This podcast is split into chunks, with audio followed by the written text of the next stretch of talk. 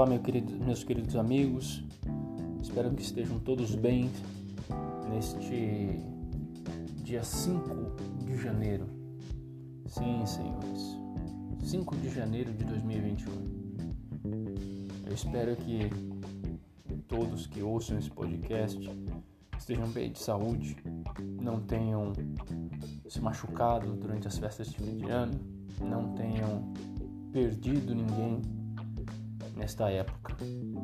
Bom, gente, voltando ao nosso podcast, sim, eu estou gravando um podcast a mais porque eu estou de folga, então quando eu estou de folga eu fico meio ocioso e aí eu acabo querendo falar com vocês. Eu espero que vocês não se incomodem, espero que vocês gostem. Esse podcast é o primeiro que eu tento escrever um roteiro para ter meio que uma linha de raciocínio. Então, se ficar meio estranho, é porque eu estou tentando seguir o roteirinho que eu fiz. Mas, no primeiro momento, eu gostaria de agradecer a todos os que ouvem. Eu gostaria de pedir para vocês né, que ouçam e que não só ouçam, mas que através do jediblack@gmail.com vocês falem comigo, vocês me mandem mensagens, vocês me mandem opiniões, vocês me mandem dicas do que fazer, do que falar, porque é só com a ajuda de vocês que isso melhora. Né? Eu não quero ser o sabichão, jamais, né? porque eu nem tenho habilidade intelectual para isso. Eu não quero ser o guia de ninguém. Eu só quero contribuir para o debate público. Eu só quero que a minha fala façam vocês pensarem e de repente ajudem vocês a conseguir pensar de maneira diferente. Né? Por isso que hoje a gente vai falar de um tema que basicamente é um tema que eu venho falando recorrentemente nesses podcasts. Uh, o tema deste é a sociedade. Né? E por que eu sempre falo da sociedade? Porque a palavra sociedade ela significa o quê? Ela significa comunidade, ela significa participação, ela significa associação, reunião, né? E lembrando do livro do Noah Harari, Homo Sapiens, segundo os, alguns estudos arqueológicos, é, psicológicos também, de, de, da nossa sociedade hoje, né, descobriram-se que o sucesso da evolução do Homo sapiens veio a partir do momento em que os Homo sapiens passaram a se socializar, passaram a se associar, passaram a viver em grupos, passaram a viver em times. E vivendo em times, eles perceberam que algumas atividades feitas em equipe tinham maior sucesso.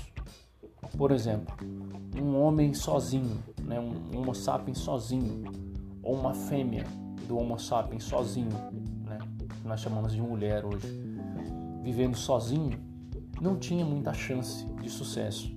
Mas a partir do momento em que se reuniram em equipe, por exemplo, eles começaram a conseguir caçar animais maiores, passaram a conseguir se defender de predadores mais agressivos.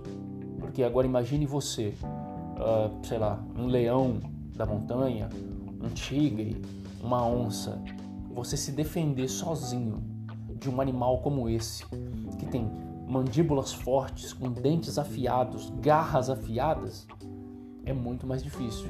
Mas agora, se você tiver em três, quatro, cinco pessoas, o próprio animal vai perceber que ele não tem como, é, é, é, ele não tem como tornar você uma presa, porque você está em equipe. É o que a gente vê muito no, no National Geographic, por exemplo, onde os leões, os leões não, melhor, as leoas, né, que são as responsáveis pela caça, que as leoas elas se reúnem ao redor do, do rebanho dos bovinos, dos gnus, e elas se reúnem em torno desse rebanho para fazer com que o mais fraco do rebanho se destaque. E depois que esse mais fraco do rebanho se destaca, aí é que elas atacam. Todos os animais caçadores, grandes, grandes caçadores efetivos, eles usam essa mesma técnica. Eles cercam o rebanho todo, e aí você tem o alfa desse rebanho, que é o mais forte, que é o mais potente, que faz com assustam esse rebanho, eles assustam esse rebanho, eles assustam esse mais forte, né? E esse mais forte, pela sensação de que ele tem de que não vai conseguir e porque ele não pode, né, se ferir, ele como ele é o alfa, ele não pode ser o primeiro a ser abatido, então eles empreendem fuga. E nisso que eles empreendem fuga, os mais fracos, os menos experientes em fuga, ficam para trás. E são esses que os leões, que os tigres, que eh, os guepardos atacam e se alimentam deles. Então, depois que o Homo sapiens percebeu que agindo em equipe ele era mais forte, ele era mais efetivo, foi que o Homo sapiens teve sucesso. Né? E isso me lembra que as grandes conquistas da humanidade não vieram de, de, de indivíduos isolados. Mesmo aqueles homens que nós reconhecemos hoje como gênios, né? tipo Albert Einstein, é, entre outros, eles não tiveram seus insights geniais sozinhos. Eles precisaram beber da fonte de outras pessoas que vieram antes deles. Né? E a partir do ponto onde essas pessoas pararam, seja porque morreram, seja porque não conseguiram mais é, é, encontrar a solução, foi que esses homens partiram. Né? E, e o que eles fizeram antes deixou um colchão de solução, deixou um colchão de que olha, a partir daqui pode ser que aconteça alguma coisa, só que eu não estou conseguindo ver. É por isso que a ciência ela se questiona muito. É por isso que a ciência, para a ciência, para os cientistas, para os pesquisadores, não existe uma resposta final para tudo, para tudo. Inclusive coisas extremamente é, é, consolidadas hoje, não existe uma resposta final. Existem pessoas hoje nas faculdades, nos mestrados, nos doutorados, que elas estão literalmente procurando é, aquilo que os outros deixaram passar, que os outros antes deles deixaram passar, justamente para que a ciência avance, justamente para que o conhecimento avance. E nessa linha, a gente tem um exemplo que né, para todo, todo aquele que estudou química na escola, ele teve uma aulinha de história. Por exemplo, o modelo atômico, né, que hoje existe o colisor de partículas, onde o ser humano está procurando é, quebrar a menor partícula já descoberta, que é o átomo. Mas o modelo atômico ele começou a ser estudado por um cara chamado John Dalton.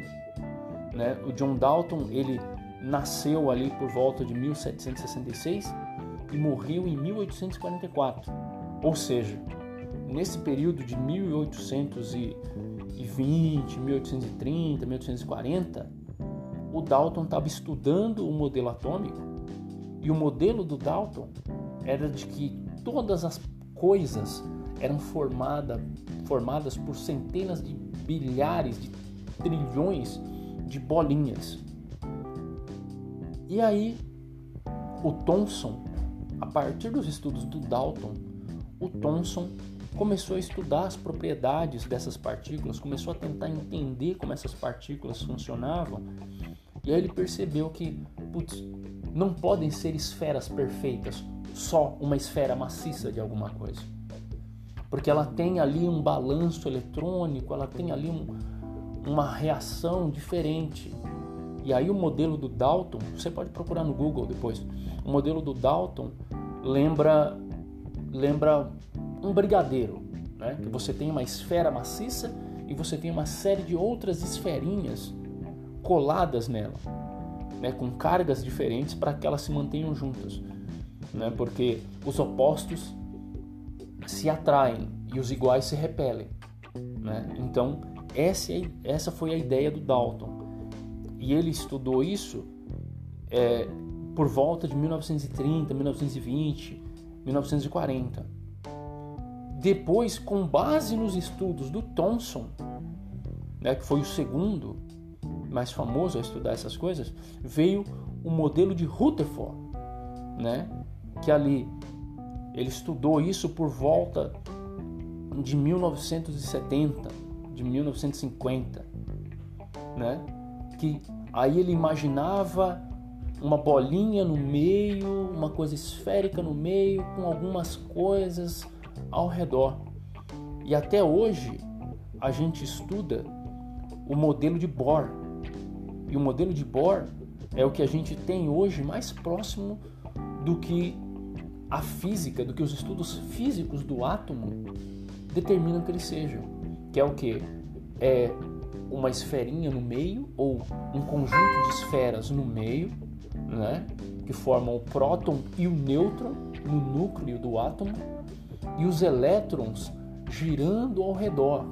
E algumas reações dos materiais que a gente vê hoje é justamente a teoria de Bohr de que os elétrons ou eles saem desse átomo ou esse átomo recebe elétrons, por isso a ligação entre os materiais. E por isso, por exemplo, a emissão de luz, quando esse elétron muda de, de faixa ou quando ele sai do, do átomo para se ligar a um outro átomo com que ele tem afinidade. Né? Esse é um, um exemplo. Né? Você teve aqui o Dalton o Thomson, o Rutherford e o Bohr estudando a mesma coisa. E hoje, ainda hoje, a gente tem muita gente estudando o modelo atômico e chegando a conclusões de que, por exemplo, os elétrons eles giram em uma determinada direção e por isso o material se comporta dessa maneira.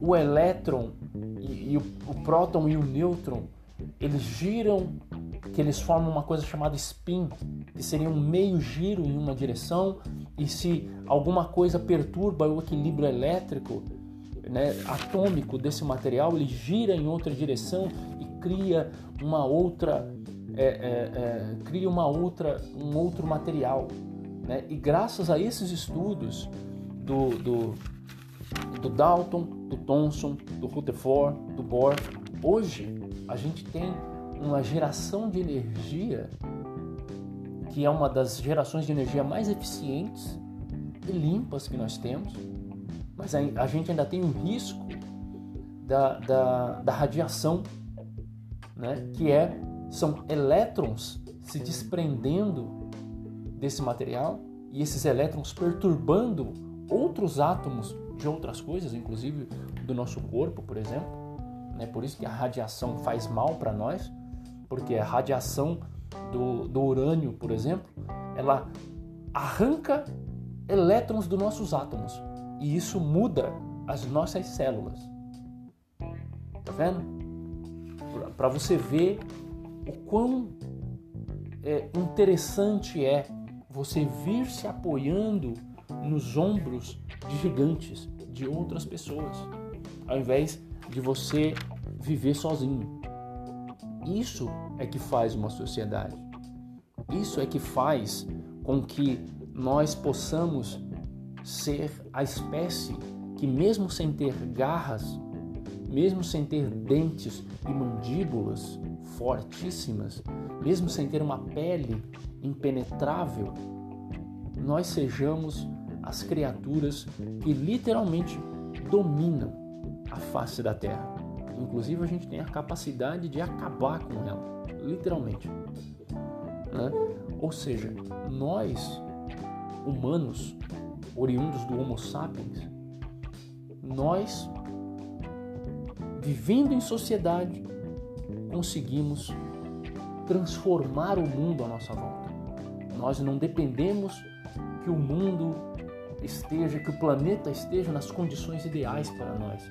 Nós conseguimos mudar o mundo ao nosso favor. Por exemplo, em locais muito frios da Terra, nós conseguimos criar casacos, nós conseguimos criar aquecedores. Em locais muito quentes, nós conseguimos criar roupas de tecidos mais leves. Nós conseguimos criar o ar condicionado, né, que é o que salva muita gente, né, do calor inacreditável. Né? E agora a gente tem, agora é, é absolutamente normal, é absolutamente comum você ter ar condicionado em carro, em ônibus, em avião, em shoppings. Não é verdade?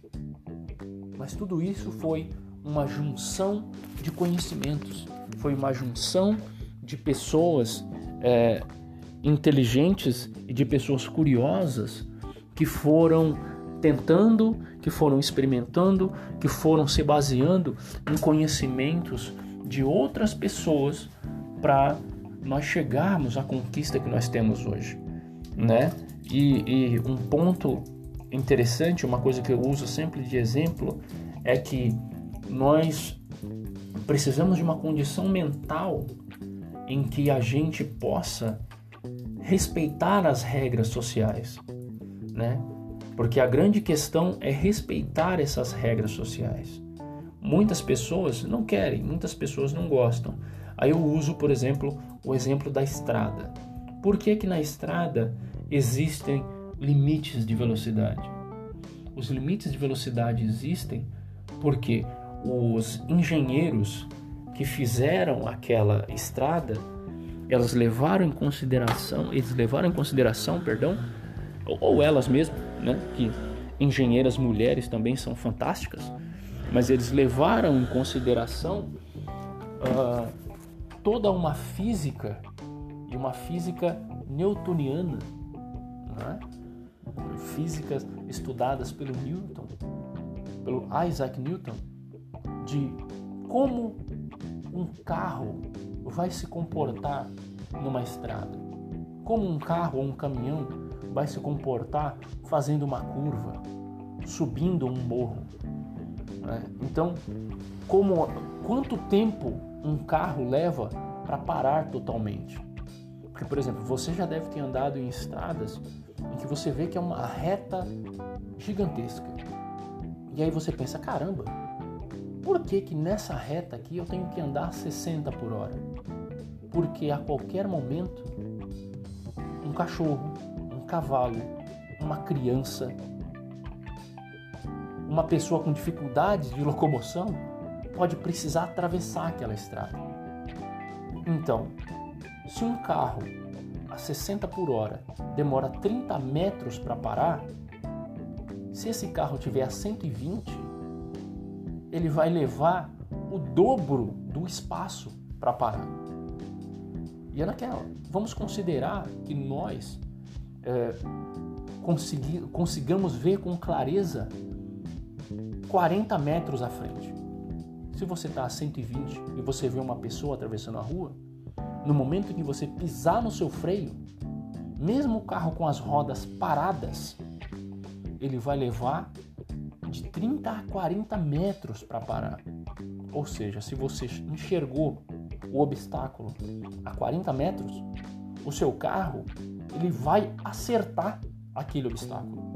Seja esse obstáculo um cavalo, uma criança, uma pessoa.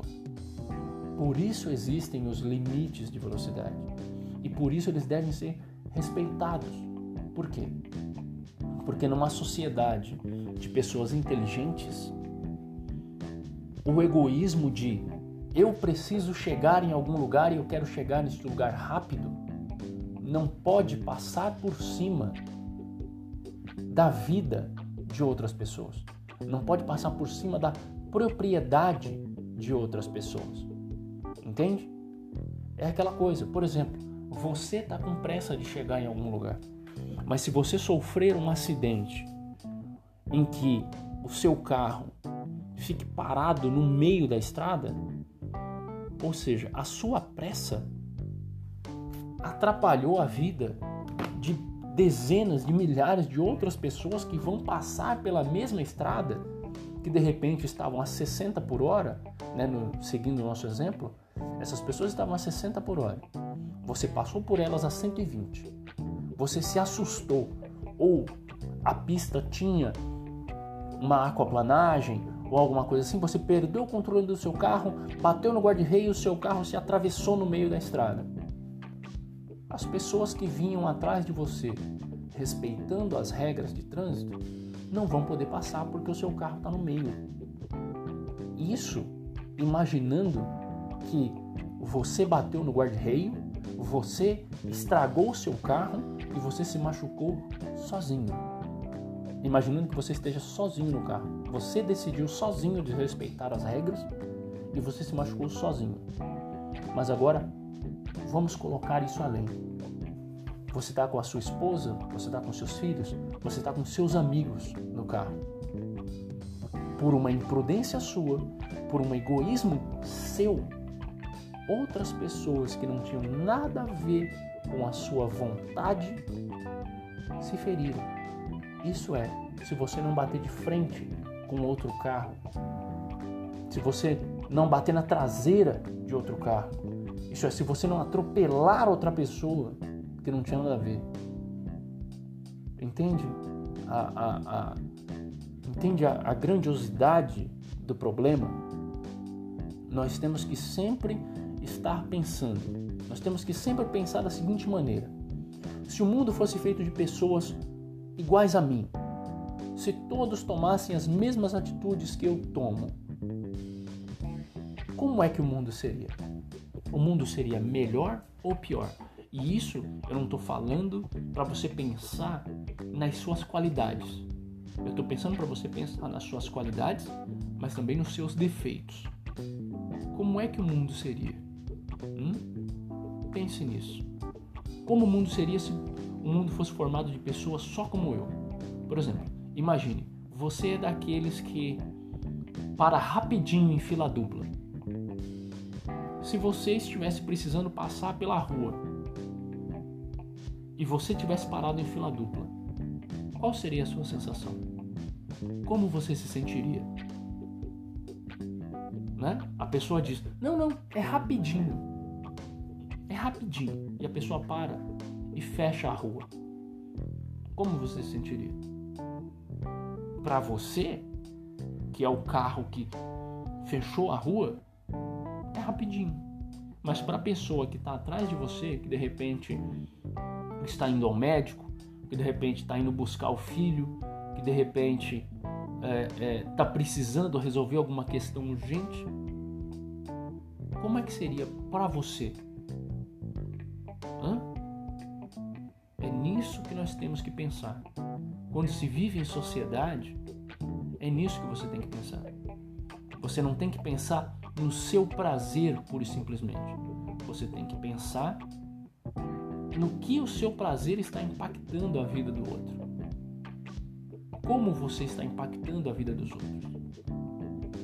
Porque, de novo, existem regras físicas no mundo que não importam a sua opinião. A sua opinião é ignorada. Por exemplo, você não pode dois corpos não ocupam o mesmo espaço.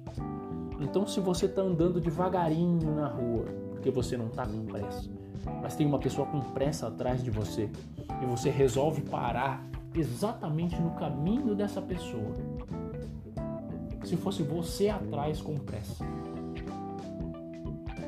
como é que você faria? Teria como você passar por dentro dessa pessoa? Não, porque as regras físicas determinam que os mesmos átomos, voltando ao exemplo do Bohr, que os mesmos átomos não ocupam o mesmo espaço. Ou seja, você teria que esperar essa outra pessoa, ou você teria que pedir licença para ela, ou você teria que ser grosseiro com ela e dizer sai da frente que eu estou querendo passar. É verdade ou não é? Aí a gente volta num outro ponto. Gentileza gera gentileza, senhoras e senhores. Gentileza gera gentileza. Lembre-se disso. A gente tem agora problema no ano de 2020, no ano de 2021, a gente tem o problema do coronavírus, por exemplo. Ah, eu não gosto de usar máscara. Só que a máscara ela tem uma dupla função. A primeira função é te proteger. E a segunda função é proteger o próximo. Porque se todo mundo pega a doença, algumas pessoas vão dizer: "Não, cria imunidade de rebanho". Não, não, não. Esse conceito é o contrário, é o contrário. Porque não adianta você criar imunidade de rebanho matando metade do seu rebanho. Concorda comigo, senhor não? Mas isso é claro, se o coronavírus, por exemplo, fosse uma doença com 50% de letalidade, o que não é. Mas é naquela. Para que você vai se arriscar a ficar doente ou deixar outras pessoas doentes só pelo seu conforto de ah, eu estou andando sem máscara? Gente, não tem o porquê disso. Mas eu nem quero entrar muito nessa questão do coronavírus porque é, é uma questão tanto quanto politizada e esse podcast não é para falar sobre isso. Esse podcast não é para entrar nessas questões. Mas sempre pense nisso. A minha atitude, se eu estivesse, se alguma pessoa, se alguma outra pessoa tomasse uma atitude igualzinha à minha, na minha frente, iria ser bom ou iria ser ruim? E pensando nisso, a nossa vida em sociedade, a nossa vida em reunião, seria bem mais prática, seria bem mais inteligente. E por exemplo, puxa, eu não estou com pressa, então eu vou sair da frente das outras pessoas. Eu não vou ficar no caminho das outras pessoas porque eu não estou com pressa. Mas de repente tem alguém que ela está com pressa. E está com pressa por um motivo uh, muito importante. De repente não é importante para mim, mas é importante para a pessoa. De repente a pessoa está indo ao trabalho, de repente a pessoa está levando alguém ao médico, de repente a pessoa está precisando ir ao médico, por exemplo. Não é mesmo? A mesma coisa, por exemplo, é no trabalho. Ah, eu vou fazer aqui a minha parte de qualquer maneira, porque o outro vai ter que dar continuidade. Mas aí a gente entra naquele ponto. Se você faz a sua parte uma qualidade inferior, o outro vai ter que fazer a parte dele e refazer a sua. Ou seja, você vai estar colocando em cima do outro o dobro de trabalho, o dobro de carga. E por que você faria isso? Porque se fosse com você, alguém colocando o dobro de carga de trabalho em cima de você, você não iria gostar. É verdade ou não é? Sim ou não? Pense nisso. Vamos pensar em como tornar a vida em sociedade cada vez melhor, cada vez mais simples, cada vez mais interessante. Porque, por exemplo, é, existe um, um, mito no Brasil né, de, das pessoas que, principalmente do, dos adolescentes, tá, que surrupiam coisas das lojas. O clássico disso é as lojas americanas. Ei, lojas americanas, paga nós. É o clássico das lojas americanas. E a pessoa pensa, não, é só um chocolate. Pô. Para, só um chocolate não, não tem problema. Pois é. Só que isso faz, esses tipos de furto fazem com que o chocolate, que você pensa, ah, é só um chocolate. Mas se todo mundo pensa igual você, o lojista vai ter que tomar atitudes. Ou ele vai ter que colocar mais seguranças, ou ele vai ter que colocar uh, essa, essa, essa mercadoria que é muito roubada, por exemplo, que é muito furtada, numa estante diferente, ou ele vai ter que investir num sistema de segurança na loja. E isso vai tornar este chocolate baratinho que você pegou um chocolate mais caro. Porque, por exemplo, vocês já devem ter percebido que no shopping as coisas são mais caras. De repente você tem a mesma loja dentro do shopping e fora do shopping. Você vai perceber que dentro do shopping os produtos são mais caros, mesmo sendo a mesma loja. Isso por quê? Porque você tem ali toda uma estrutura de conforto. Você tem todas as lojas no mesmo lugar, você tem estacionamento com segurança, você tem ar condicionado, você tem uma praça de alimentação. Isso tudo encarece para aquele lojista. Entende? Agora, se o lojista tiver uma loja fora do shopping, ele vai estar correndo risco de assalto, ele vai estar correndo risco de furto, ele vai estar correndo risco uh, uh, de enchente, que é uma coisa no Brasil que não faz o menor sentido, porque assim, quando se constroem as galerias, quando se constroem as ruas, é preciso pensar. Bom, no Brasil chove com uma certa frequência. E por ser um lugar quente, essas chuvas geralmente são mais intensas. Então eu preciso pensar em construir uma galeria fluvial, em construir uma rua, imaginando que se chover um metro, essa rua vai alagar? Tá? Vai. Então eu construo essa rua imaginando que vai chover dois metros. Porque assim a chance dela alagar é muito menor. É muito menor. É verdade não é? Existem sempre e tem que existir sempre esses cálculos. Mas é o que, por exemplo, não acontece no Brasil. Muitas obras elas são pensadas com, sei lá, com o nariz. Mas por quê? Porque não é aquele engenheiro que de repente vai passar por aquele caminho. Então, ele meio que não se incomoda. Ele meio que não se incomoda. Por exemplo, você que anda por São Paulo, pela cidade de São Paulo, em dias de chuva você deve ter percebido que acontecem os alagamentos mais estranhos. Acontecem os alagamentos mais estranhos do mundo. Por exemplo, você tem uma ponte, você tem um declive antes de entrar na ponte. A ponte alaga onde? Ali, naquele declive. E aí você fica pensando, poxa, mas não pensaram que essa ponte que se chovesse muito, se chovesse uma chuva muito forte, esse ponto aqui iria, iria acumular água? Não pensaram nisso? Não. Não, não pensaram. Por quê? Ah, não sei o que vou passar por aqui. A minha função é construir essa ponte. A minha função não é pensar se vai alagar ou não. Entendem?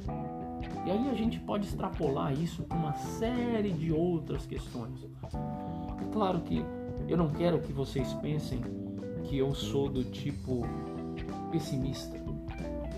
E é por isso que eu estou me colocando no debate público, através do meu podcast, através do nosso podcast.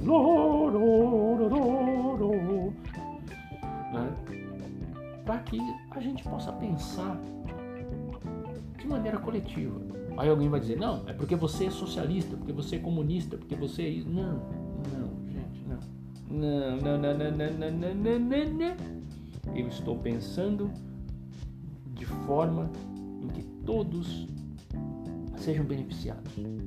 Eu não estou dizendo que o Estado tem que dar tudo para todo mundo. Eu não estou dizendo que nós devamos dividir tudo. Não. Não, não é esse tipo de social, não é esse tipo de sociedade que eu estou falando. É um tipo de sociedade onde nós, vivendo individualmente, a gente não atrapalha a vida do outro. Entende? Espero que sim. Caso eu não tenha me explicado direito, ou caso vocês tenham alguma, alguma outra coisa a acrescentar, me mandem lá um e-mail. Jedi black@gmail.com. Jedi Black se escreve com Y. J E D Y B L A C K arroba gmail.com. Beleza? Manda mensagem lá, vamos conversando, vamos abrindo a discussão. Podem me sugerir livros, eu não vou garantir que eu vou ler imediatamente, é, mas a gente tenta.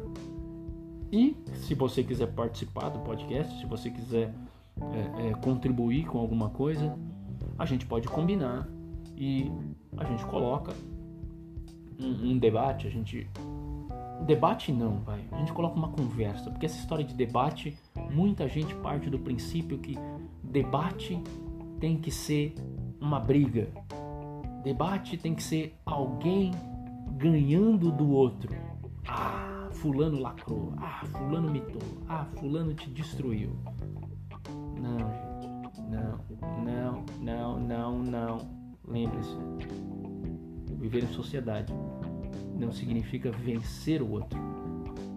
Significa colaborar. Porque a gente volta lá no início, em Thomson, em Dalton, em Bohr e Rutherford.